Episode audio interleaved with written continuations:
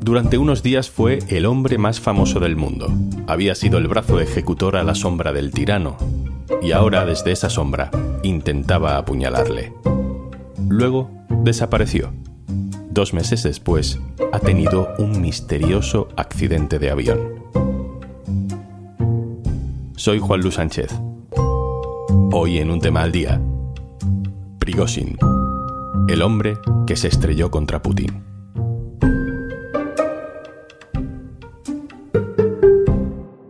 Una cosa antes de empezar. Hola, hola. Si estás volviendo estos días al trabajo, a clase o a la rutina en general, te dejo por aquí 60 días gratis para que pruebes Podimo porque escuchando podcast todo se lleva un poquito mejor. Entra en podimo.es barra día y eso, 60 días gratis. Y yo no lo descartaría, sinceramente, que en cualquier día de estos aparezca envenenado en una bañera o se caiga de una ventana. Esto decíamos el 27 de junio, cuando dedicamos el capítulo del podcast a hablar del amago de golpe de Estado en Rusia. Hablábamos de Eugeni Prigozhin, el líder del grupo Wagner, los paramilitares de cabecera de Vladimir Putin en sus operaciones en Ucrania. Prigozhin se había levantado contra el Kremlin, había traicionado a Putin, que en principio le dejó escapar. Pero Blas Moreno, codirector del Orden Mundial, nos decía que lo mismo aparecía envenenado en una bañera o se caía por una ventana. Casi dos meses después, ha pasado esto.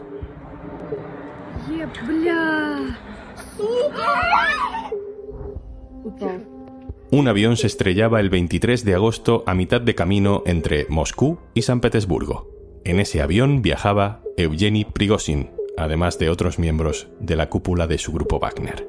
Todos los pasajeros, también él, muertos ha sido noticia mundial. Así terminaba sus días un hombre que fue mano derecha de Putin, primero en las recepciones y comidas con dirigentes internacionales, luego para la guerra sucia digital y finalmente como líder de un ejército paralelo con presencia en medio mundo. El 23 de junio, ese idilio se rompió. Prigozhin, enfrentado a los jefes del ejército regular ruso, ordenó a sus hombres desplegados en Ucrania que se dieran la vuelta y que pusieran rumbo a Moscú por el camino fueron recibiendo el apoyo de muchos ciudadanos rusos. El mundo asistió atónito a ese enorme desafío y a las pocas horas Putin pronunció un discurso en el que llamaba traidor a quien había sido su mano derecha y uno de sus hombres de confianza. Esas palabras ya eran una sentencia.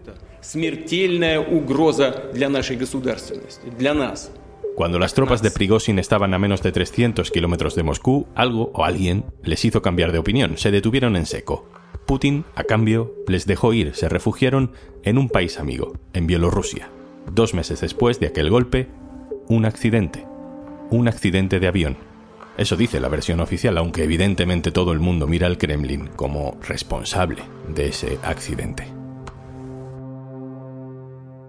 Blas Moreno, codirector del Orden Mundial y profeta. Hola. ¿Qué tal, Juanlu? ¿Cómo estás? María Ramírez, corresponsal internacional del diario.es. Hola. Hola, buenas. No fue en una bañera ni fue tirándose por una ventana, pero eh, lo hablábamos con vosotros en junio. Prigozhin podía estar perfectamente condenándose a muerte con aquel desafío a Putin. La muerte le ha llegado dos meses después. Supongo que, María, lo primero que tenemos que preguntarnos es qué pasó en ese avión y como periodistas también, hasta qué punto podemos tener dudas de si realmente está Putin detrás de, ese accidente de avión. Bueno, dudas y Rusia es casi sinónimo, ¿no? en realidad, pues no se sabe exactamente. Eh, la investigación de fuentes occidentales y también eh, otras de medios críticos con el Kremlin apunta a que hubo una explosión a bordo, y eso coincide con el hecho de que no hubiera una señal de alarma del piloto antes de que el avión se estrellara y también las webs, estas que siguen los vuelos, pues no notaron ningún movimiento extraño en la ruta antes de los últimos como 30 segundos del vuelo. O sea, que hubo una explosión a bordo, eso está claro. Fuentes occidentales creen que, visto su pasado, pues efectivamente lo más plausible es que Putin o alguien cercano a Putin diera la orden, pero la verdad es que hasta ahora los servicios de inteligencia también han dejado claro que no tienen una información suficiente como para afirmar algo así con rotundidad, aunque mirando al pasado de Putin, pues sabemos de otros casos donde ha eliminado a rivales eh, o críticos o personajes incómodos para él. Si quería matarle, ¿por qué Putin ha esperado dos meses? Quiere decir, en este tiempo Putin primero pide a Bielorrusia que acoja allí al grupo Wagner para no tenerles ni en Rusia ni en Ucrania, en una especie de asilo consensuado. Luego vimos a Prigozhin en Rusia, en una cumbre sobre África, organizada por Rusia. Y luego le vimos de nuevo en África, como dirigiendo tropas, no se sabe muy bien dónde, en un, en un vídeo que publicó en Internet. Parecía que Putin le iba a dejar... Bueno, le iba a dejar en paz. Pero estaba esperando. Eh, ¿Por qué? Primero porque Prigozhin, aunque pensemos que es una persona, bueno, despreciable, un mercenario, eh, con muy mala prensa en Occidente, en Rusia tiene muy buena prensa. Hay mucha gente que le quiere y que le apoya y que compartía con él sus mensajes de crítica al gobierno y su forma de gestionar la guerra de Ucrania, que si bien es muy cruenta, desde luego también ha sido bastante efectiva, ¿no? Entonces, si él te desafía tan abiertamente como lo hizo Prigozhin y después pactas con él algo y a los dos días, de forma un poco sorprendente o, sospechosa, desaparece, muere, pues la sensación es evidente, ¿no? Putin ha ordenado su ejecución. Sin embargo, si lo que haces es esperar un par de meses, das más tiempo para que la gente se olvide del tema este, tú también tienes tiempo para gestionar esa transición, porque no olvidemos que Prigozhin controlaba al grupo Wagner, que es una empresa muy importante a nivel influencia exterior para Rusia en continentes como África, en países como, como Sudán, por ejemplo, Libia o la República Centroafricana, y eso no se puede hacer en dos días. Tienes que hacer una transición, tienes que asegurarte de controlar a toda esa gente de la que dependía Prigozhin, las tropas también de Wagner que había desplegadas en Ucrania y era en Bielorrusia, qué va a pasar con ellas, etcétera, ¿no? Eso no se puede hacer en dos días. María, ¿cuál dirías que es el mensaje que reciben las élites rusas con esta desaparición de, de Prigozhin, con este accidente? Pues sea cual sea el autor o el artífice de la desaparición de Prigozhin, pues las élites rusas, por la información que tenemos, están muy inquietas. Ya estaban muy inquietas desde el motín o el intento de motín y ahora no entienden tampoco muy bien qué está pasando. Veíamos, por ejemplo, pues un bloguero eh, que es muy popular en Rusia que se llama Sergei Markov y también fue como asesor del Kremlin, escribió algo así como, mm, pero deberíamos estar matando a nuestros enemigos, no entre nosotros, no a los nuestros. Él lo escribió así. Y claro, la verdad es que pues desde eh, un poco los últimos meses, estos de inquietud sobre qué pasaba con Prigozhin y cómo es que Putin se lo estaba tomando también, entre comillas, pues la élite rusa también está un poco perdida dentro de las batallas internas del Ministerio de Defensa. Hablemos del futuro, hablemos de las consecuencias, por ejemplo, políticas de esta muerte, porque en este caso Putin no ha envenenado a una persona defensora de las libertades occidentales para Rusia, ni, ni ha encarcelado a un activista crítico con la falta de democracia. En este caso hablamos de un líder militar ultranacionalista. Eh, ¿Puede convertirse Prigozhin, eh, Blas, en un, en un mártir? ¿Puede alimentarse un tipo de oposición aún más radical en lo nacionalista que Putin? La oposición ultranacionalista o más radical dentro de Rusia es, sin ninguna duda, la más preocupante para Putin. La oposición democrática liberal en Rusia no tiene casi cabida eh, ahora mismo, no tiene potencia política, no está en las instituciones, está perseguida, está escondida y en muchos casos incluso está encarcelada o en el exilio.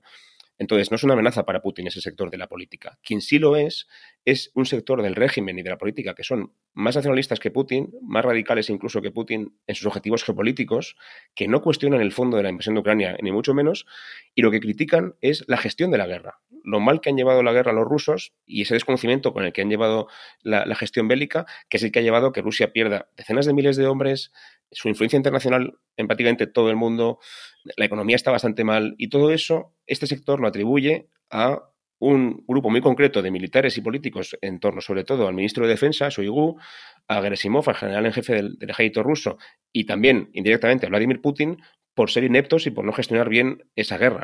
Entonces, esas críticas cada vez se han vuelto más fuertes, llegan a empapar a sectores importantes del ejército y los servicios de seguridad y de la opinión pública, y Putin ha respondido bueno, no sabíamos cómo iba a responder y al final ha respondido castigando a esos críticos y de nuevo premiando la lealtad del ministro de Defensa.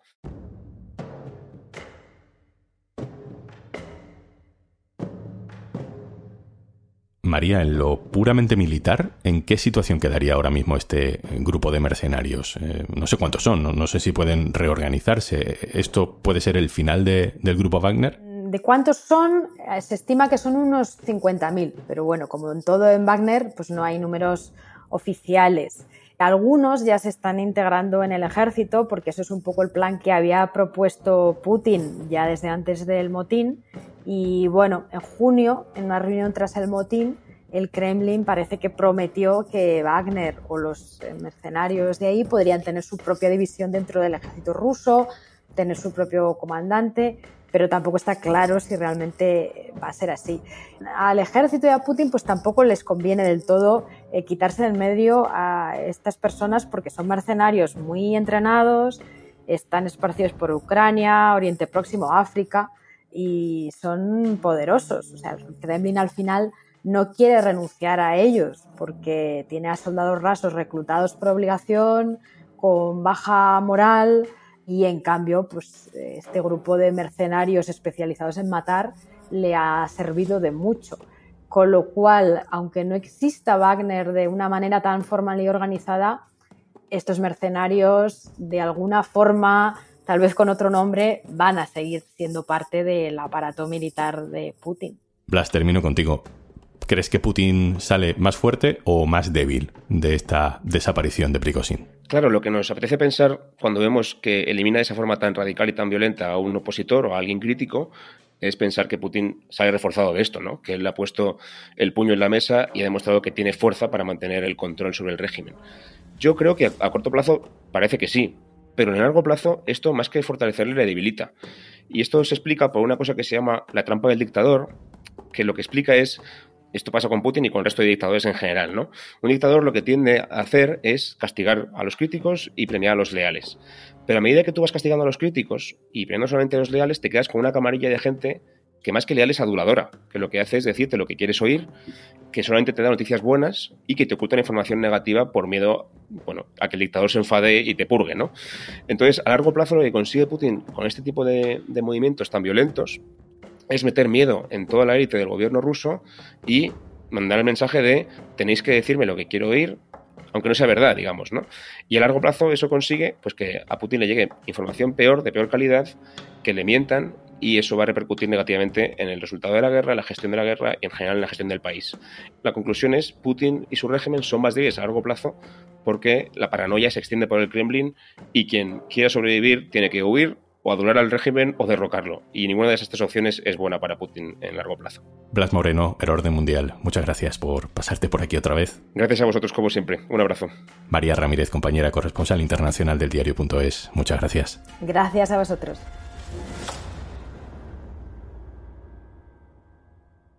Y antes de marcharnos, porque escuchas mientras te tapas con la sábana en la cama, como si ahí debajo pudieras estar a salvo de todos los peligros. Descubre historias increíbles de True Crime en Podimo. Tienes 60 días gratis en podimo.es barra al día. Esto es un tema al día, el podcast del diario.es. Si te gusta lo que hacemos, necesitamos tu apoyo. Hazte socio, hazte socia en el diario.es barra socio. Este podcast lo producen Carmen Ibáñez, Marcos García Santonja e Izaskun Pérez. El montaje es de Pedro Nogales. Yo soy Juan Luis Sánchez. Mañana, otro tema.